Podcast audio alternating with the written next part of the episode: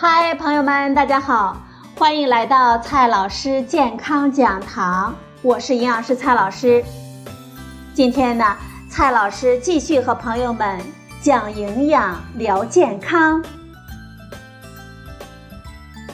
今天我们聊的话题是牛奶、羊奶、豆奶、酸奶，哪一种营养价值更高呢？牛奶、奶粉。曾经被当作营养品，只会有少数人能够享用到。而现在呢，它们已经成为了我们日常饮食的一部分。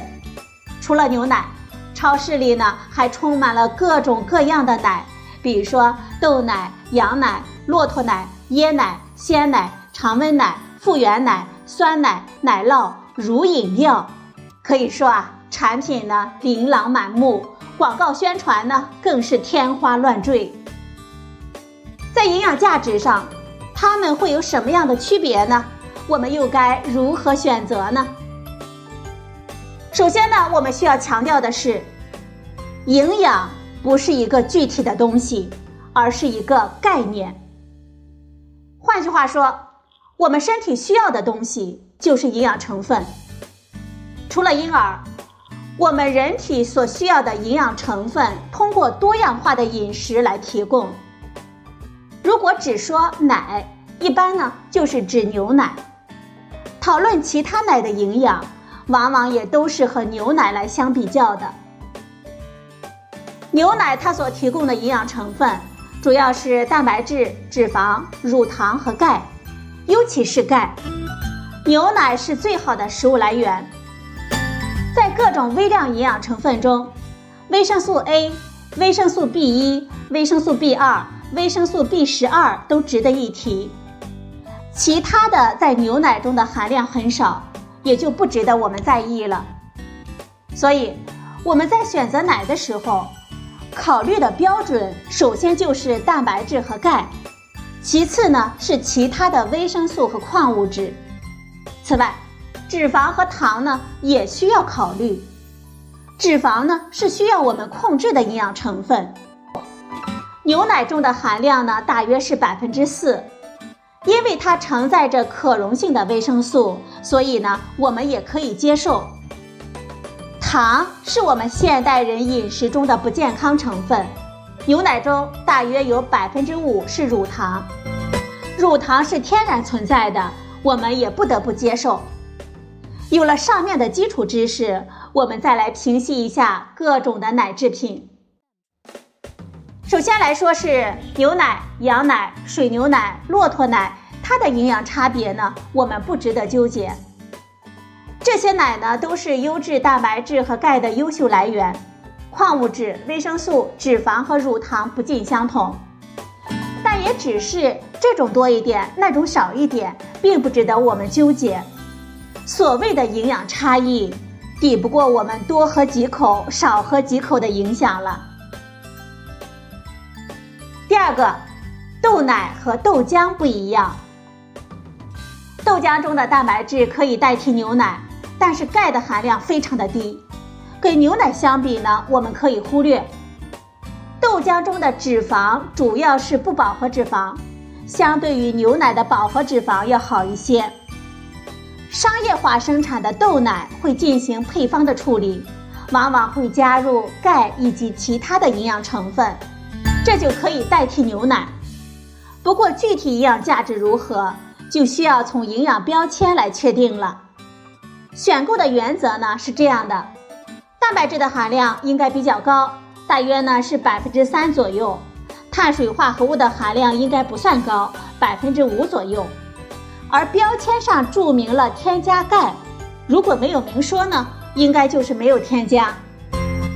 第三种，鲜奶、常温奶、奶粉，营养差异不值得纠结。鲜牛奶呢是经过巴氏杀菌的牛奶，加热温度低，需要冷藏。常温奶经过高温杀菌，如果不开封，可以在常温下长期保存。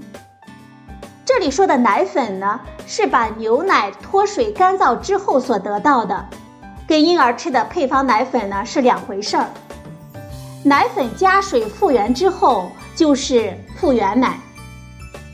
相对于鲜奶，常温奶和奶粉中的蛋白质、脂肪、乳糖和钙呢，以及其他的矿物质都没有什么损失，有几种维生素损失一些，但是它们对牛奶的营养价值的贡献本来就不大，所以呢，不值得我们纠结。三者在风味上可能会有比较大的差别。